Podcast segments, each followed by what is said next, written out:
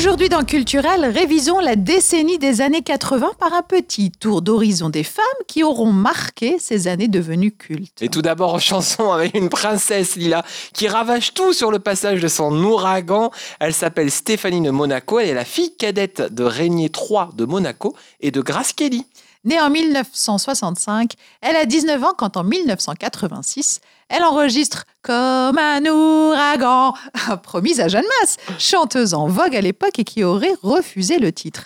En restant près de 4 mois au top 50, dont 6 semaines à la première place, la chanson devient culte. Autre figure féminine des années 80, de l'autre côté de la Manche, cette fois-ci, il s'agit de la Dame de Fer. Alors, c'est pas la, la, Tour Eiffel, hein.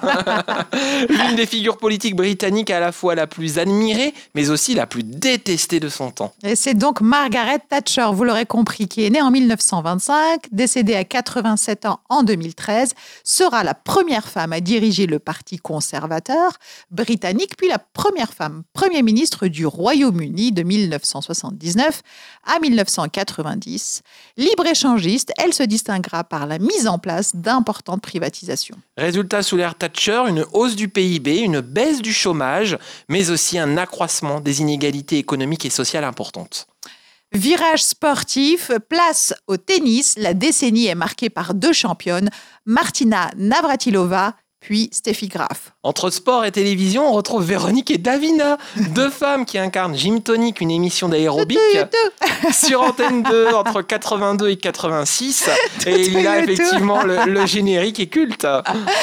Côté cinéma, c'est une farandole d'artistes glamour et sensuels qui émergent dans les années 80 en France, Adjani et Marceau, mais aussi aux États-Unis avec Kim Basinger. Né en 1953, Kim remporte son premier succès international en 1983 avec Jamais, plus jamais dans le rôle d'une James Bond girl. Véritable sex symbole des années 80, on la verra aussi dans 9 semaines et demie et Batman. Enfin, les années 80, c'est aussi deux femmes présentes sur tous les fronts au niveau international Lady Di et Sœur Teresa, qui chacune à leur manière seront investies en faveur des enfants et des malades.